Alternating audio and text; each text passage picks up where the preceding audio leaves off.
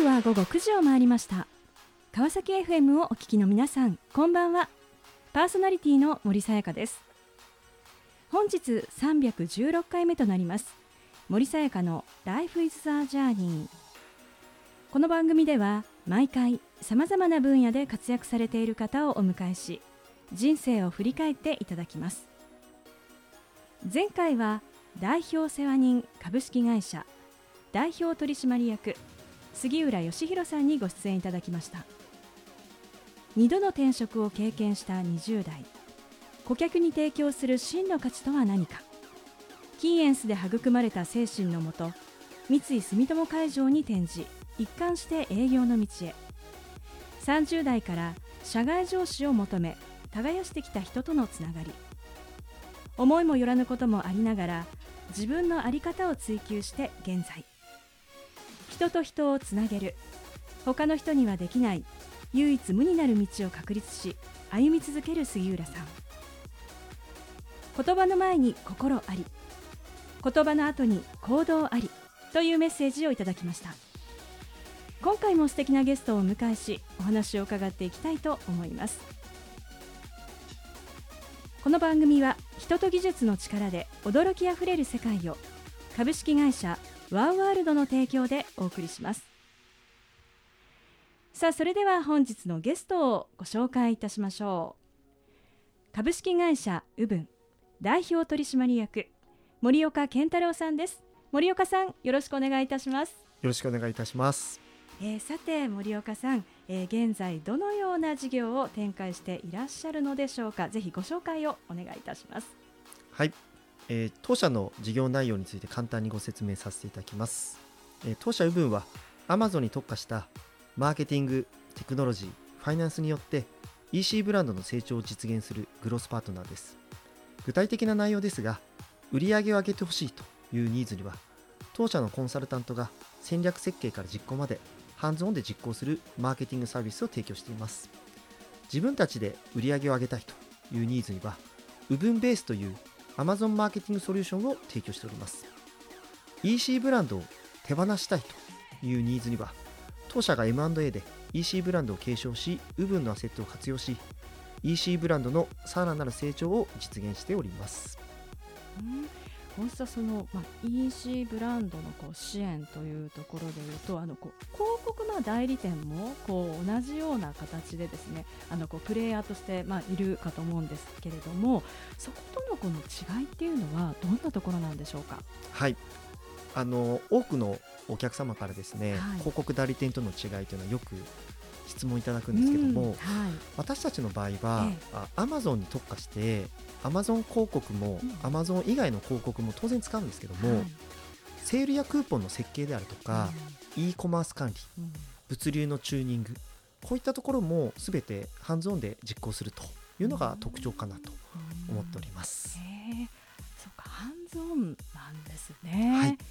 へじゃあもうよりぐっとこう、まあ、クライアントにこう寄り添っていくそういったところなんでしょうか。そうですね、うん、あの最初に事業計画僕らの方で目利きさせていただいて作らせていただくんですけども、えー、EC ブランドのグロースを実現するって言い切ってるものですから、はい、やはりこう商品やマーケット的に売り上げが上がらないっていうような、うん、えーと、ブランドさんであれば、えー、逆にあのご説明させていただいて、うん、商品改良していただいてからお取引するみたいなことをやらせていただいてます。はい、まあ、私も結構アマゾンをねあの利用するんですが実はその裏にはもしかしたら森岡さんが、はい、で 皆さんが会社の皆さんが支えていらっしゃる、ね、なんかそんなあこう接点がなんかあるんだなというふうに思いますが、はい、さああそれではですねこうしたご事業を展開していらっしゃる森岡さんあの一体どのような歩みを経て今に至るのかあのぜひいろいろ伺っていきたいと思います。はい。でまあ、森岡さんは、まあ、こう経営者としてですねお仕事されていらっしゃいますがあのもともとですねこの経営者を志した原点というのはどんなところにあるんでしょうか？はい。あの振り返ると2つあるかなと思ってまして、はい、1つはもうちっちゃい時からずっと父にですね、うん、18歳になったら家を出て1人で生きていけと、うん、ことあるごとに言われておりまして、えー、えー、まあ、どうやって1人で生きていくんだお前はと。うん何かうまくいかないことがあると、はい、そんなんじゃ生きていけないぞと言われ続けてたんですね。ですのであの気がつけばはい。一人で生きていくってことが、うん。独立や起業経営者になることだとうん。思い込んでる自分がいました。はい。もう一つは、ええ。学生時代就職活動中えに、え就職したら40年はずっと仕事することになるよななんて思いながら考えてたんですけども、はいどうせ40年働くんであれば、あ人生をかけれる仕事をしたいよねであるとか、ワクワクドキドキ自分の人生を成長させていくことができるようなうん仕事をしたいと思ってたんですね。はい。で私の就職活動中の期間っていうのは、ええ。2004年とか2005年頃だったと思うんですけども、はい。当時あの IT 業界の大手であるライブドアさんが、近鉄バッファローズや日本放送を買収する動きというのが、あそうなんです。ーありましたね。はい、あのニュースで大々的に報じられてた時で、ええ。あの結果としてですうね、ん。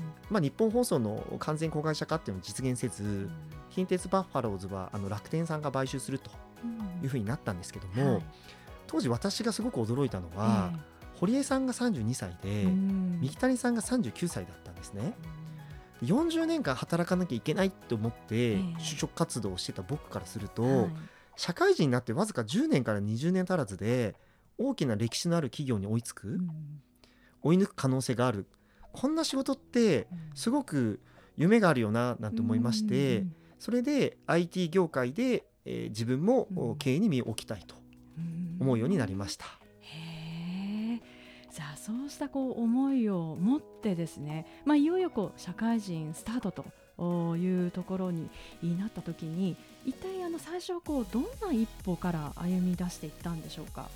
そうですねあのとにかく社会人になった最初は、厳しい選択をして、うん誰よりも働くっていうことにコミットしてたなと思います。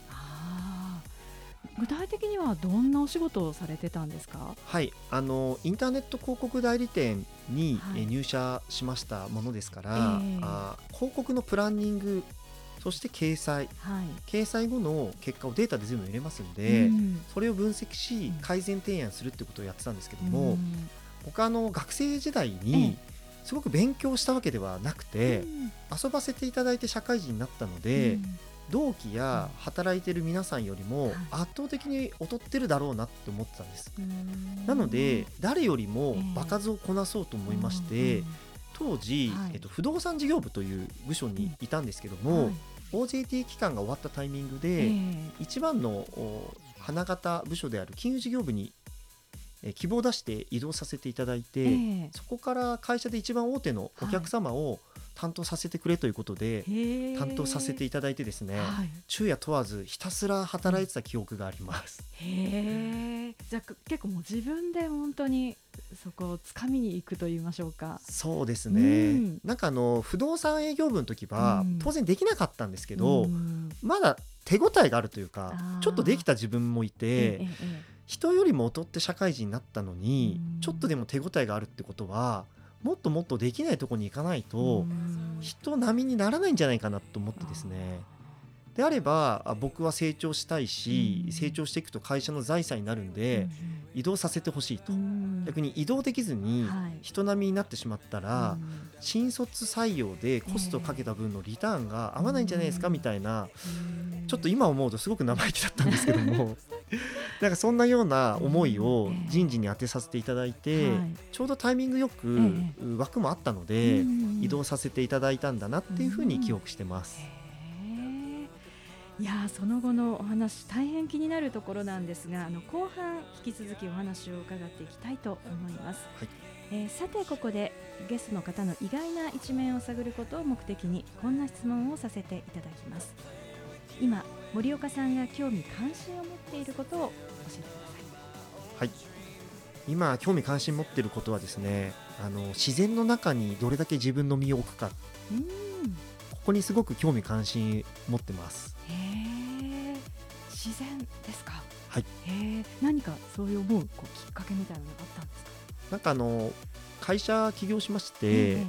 えー5期終わったんですけども、はいこう単年単年で生きていく、うん。一生懸命やっていくっていうことをやらせていただいて、うん。今は少し力がつきまして、うん。3年5年ってもっと遠く構想を描けるようになったんですけども、ないものを作るのって、うん。左脳だったり理屈というよりは、うん。なんか自分の本能とか、感覚みたいなものをはい。表現した結果、うん。なんかその会社のカルチャーになってるとか、ええ。成長になってるってことが多いんじゃないかなってすごく思ってまして、はいよりこれからはうん。自分のその本能というか、うん。感覚を研ぎ澄ませていきたいなっていうのもありますし結構社会情勢的にも、やっぱりこう寒波だったり、ええ。熱波だったり、うん。今までの世界じゃなくなってきてるなと思ってまして、自分なりにこれをどう解釈して、うん。どう打ち手を打っていくかっていうのを考えたくてですね、はい。より自然の環境に身を置いていきたいなと思ってます。い。やありがとうございますさあそれではここで一曲お届けしましょう。10フィートで第ゼロ感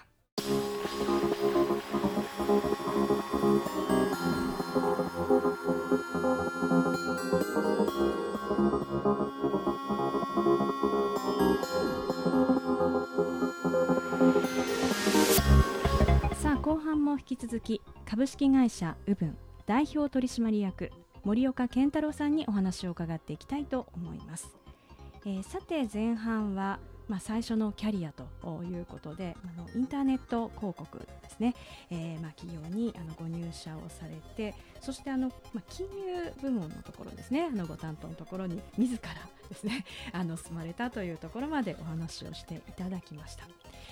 であのやっぱり自分をこう、まあ、厳しい環境にこう身を置きたいという、ね、お話もされていましたが当時こう振り返っていただくとその時のこう働き方っていうのはどんな感じだったんでしょうか？はい。そうですね。あの当時を思い出すとその時その年齢でしか働けないような働き方をしてしまってたなっていうのはやっぱすごく思いますね。と言いますと、あの当時はええ。ブラック企業って言葉がなかった時代なんですけども、本当昼夜問わず働いてましたし、やるって言ったことはやるみたいな、えもう理屈抜きではい言ったからみたいな、うん。なんかこう思考しながら生産性上げていくっていうよりは、うん。もうとにかくいろんなこといろんなものを場当たり的にもとにかくやりきるみたいなはい。働き方をしていたんえで、34年でやっぱりこう体崩してしまったりとかあどうしてもこう離職率が仲間の離職率が高くなったりみたいええ。な感じの働き方だったのかなと思いますーね。うん。なんかそうした時にそのご自身がこうなんか仕事に行き詰まってしまったなとかやっぱりそういったこう時期っていうのも終わりだったんですか？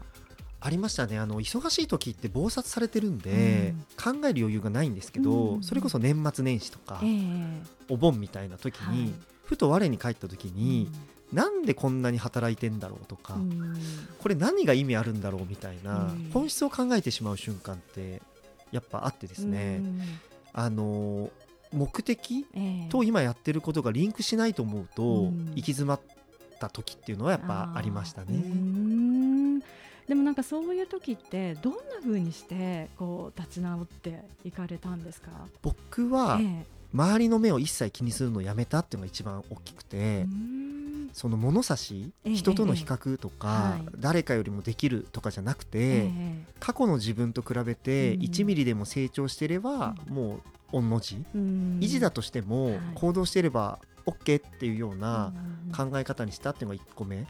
2つ目は、僕が会社員になった目的は、ええ。あ経営したい起業したいっていう目的でやっていたのえに、え。営業だけ極めてもうん。先行かないよねってことで、実はあの退職はしてないんですけども、はグループ会社にええ。23年おきにはい。どんどん行かせていただいて営業から事業うん。事業からスタートアップ。はい。スタートアップからスタートアップの経営。ええ。最後独立っていうふうに言ったんですね。うん。あの規模はちっちゃくなってますしうん。権限でいうともうどんどんちっちゃくなってってるので、はい。まあ一般的な周りの目から見るうん。と衰退かもしれないんですけども、僕はその独立起業するっていう目標に向かって自分で言ってたので、はい。成長だったんですよね。うん。その時のやっぱり考え方は、ええ。人と比較しないっていうのと、うん。自分が決めたあ物差しに向かって、はい。ちょっとでも進んでればうん。OK っていうなんかうん。一日一日の過ごし方をしてきたのかなと思います。こう独立っていうこう、まあ、こう目標に向かって、まあ、進む、まあ、一方ででもこう目の前のところにもこう没頭されていらっしゃったと思うんですけれどもやはりこの本当にこう独立をするというその最終的な背中を押したものっていうのは一体どんなものだったんでしょうか？だから私の場合独立って、まあ、皆さんもそうなんですけど、ええ。勇気あれば別に明日からうん。できることなんですけども、はい。独立して成功させるために、やっえぱりその会社員の時代えに、うん。マネージャー事業責任者、取締役代表取締役って経験したかったんですね。はい。で経験させていただいて、ええ。良かったなって思ってるのが、うん。もうほとんど全てなんですけど、はい一方で、ええ。経験せずともやるって決めて一歩踏み出した方が早かったなって思ってる自分もいるんです。うーん。なんでうん人生って一度きりで、はい。いつどうなるかわからないのえで、思ってたら一歩踏み出す方が意外と早かったりすることってあるのかなと思います。あーだからやっぱりこう今だからやっぱりそういうふうにこうお感じになるっていうそうですね。うんはい、ただあの一方えで、ええ。そこにかけた時間っていうのは、はい。独立起業してからええ。のスキルになってたり、あー。経験になってるので、ええ。ものすごい生かされてるので、うんうん。どちらの選択を取っても、うん。なんかその無駄なことってないなとは思ってます。うんそうして、まあ、こう一歩を踏み出してあの今のご事業にまあつながっていくわけですがあの改めてあの森岡さんを振り返った時にご自身のこう分岐点といいますとどういった場面になるんでしょうか？そうですね。あのいくつかあると思うんですけども、ええ。一つあの会社員時代に、えっと、3つ金融事業部っていうのは当時あったんですけど、はい。一つに統合されたタイミングでお客さんゼロうん。マネージャーだったんですけど、ええメンバーゼロ。なんか窓際社員みたいな ちょっと自分でふざけて言ってましたけど、ええそんなような状態になったっていうのが一個すごく大きな分岐点で、でも実際僕はすごく助かったんですね。はい。というのもまだまだ全然できないのにマネージメントをやらせていただいてたりとか、お客さんの対応もまだまだ学ばなきゃいけないのに、メンバーのフォローしなきゃいけないっていうジレンマがあったんですね。全部なくなってからはい。また一から作れるっていうのと、ええ。一個ずつクリアして自信持てるんじゃないかってことで、一からですね、お客さんと向き合ったり、うん営業したり結果が出てうん。仲間が増えて、うん。マネージメントさせてもらったりみたいな経験があって、うん。その開き直りというか、これもあの、はい。人と比較しないってことなんですけど、自分の課題ってはい。やっぱり自分で克服していかないと自信につながらないですし、うん。自信がないとうん。どれだけキャリアや実績あってもはい。不安抱えちゃうので、うん。それを一掃できたっていう原体験はうん。そこであってそれがすごく大きな体験だったのかなと思います。やっぱりなんかこうついねこう人とちょっとなんか比べてしまったりなんか羨ましくねこう思ってしまったりしますが、ここしない。しないうん。やっぱりこう決めて自分でしっかりやっていくっていうところですね。そうですね、ねなんか自分の評価決めるの自分以外いないので、人からこうすごいよねって言われても、はい。自分に自信なければええ。実際すごいと思えないので、うやっんぱりこういかに自分に向き合って、自分の自信高めて、ええ。明日を作っていくかっていうのはすごく重要なんじゃないかなと思ってます。あの森岡さん、まあ、すごくその、まあ、ハードワークであの働いてこられたそういったこう時代を経て、まあ、こう今に至ると思うんですがあの今のこの働き方っていうのはなんかこうどんな感じなんでしょうか？なんかあのコロナもそうなんですけど、うんはい。まあ、昔はこう営業だったらスーツ着えてえひげなくて、はい。えー髪もパシッと決めて、うんこれが営業みたいな、うん。いわゆる分かりやすい、うん。えっと、なんか謙虚さというか、はい誠実さみたいのあったと思うんですけど、ええ。今はオンラインでもオフラインでも働けますし、うん。身だしなみっていうのも、うん。前よりはうん。結構パーソナリティが出せるようになってきたのかなと思っているのえで、えなんかすごく重要なことっていうのは、はい。なんか人それぞうん。れしっかり自分でうん。どの選択を何のためにするのかって決めてうん。進んでいきやすくなってるんじゃないかなと思ってます。うん。いわゆるその自分で自立してうん。チョイスしてうん。人生を切り開いていくってことができる選択肢がうんものすごく今増えてるのかなって。うん。昔はなかなかその選択肢がなかったんですけど、はい。今あるので、うん。なんか皆さんその自分のお心がうん。揺らぐはい。喜ぶような、ええ。あチョイスをして前に進んでいくってことが重要なのかなと思ってます。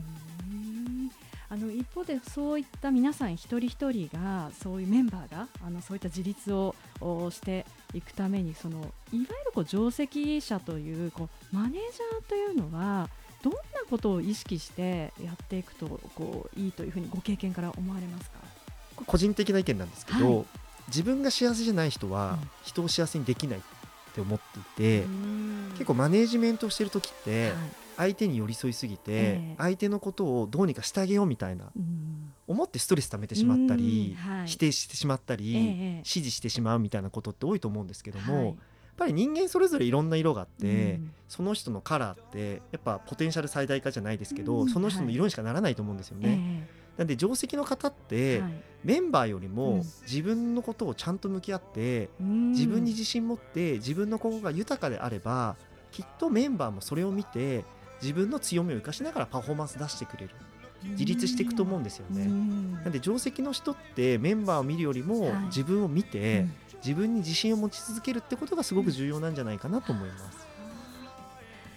さあ、えーこの番組ではゲストの皆さんに必ずお聞きしている質問があります。森岡さんにもお伺いさせていただきます。これから自分の夢を実現しようと考えている方々へ背中を押すメッセージをお願いいたします。はい。笑顔を信じる。ビリビはスマイルだと思います。その心は？やっぱりあの先ほど自立とかパーソナリティとお話しさせてもらったんですけども好きなこと心がワクワクすることじゃないと続けられなかった自分がいるんですね、誰かから言われて周りの目を気にしてまるまるせねばならないってやっぱり本気でできませんし、うん。どっかで妥協しちゃうかなと。はいぱ夢を実現する追いかけるためにいろんな選択肢周りの声もあると思うんです。でも自分に向き合って自分の心がワクワクする方自分が笑顔でいられる方の選択をいかにし続けられるかっていうのが重要になるのかなと思ってます。素敵なメッセージをありがとうございました。ということで本日は改めまして株式会社ウブン代表取締役森岡健太郎さんにご登場いただきました。森岡さんありがとうございました。ありがとうございました。さあそれでは最後にもう一曲お届けしましょう。ゴリラズで Feel Good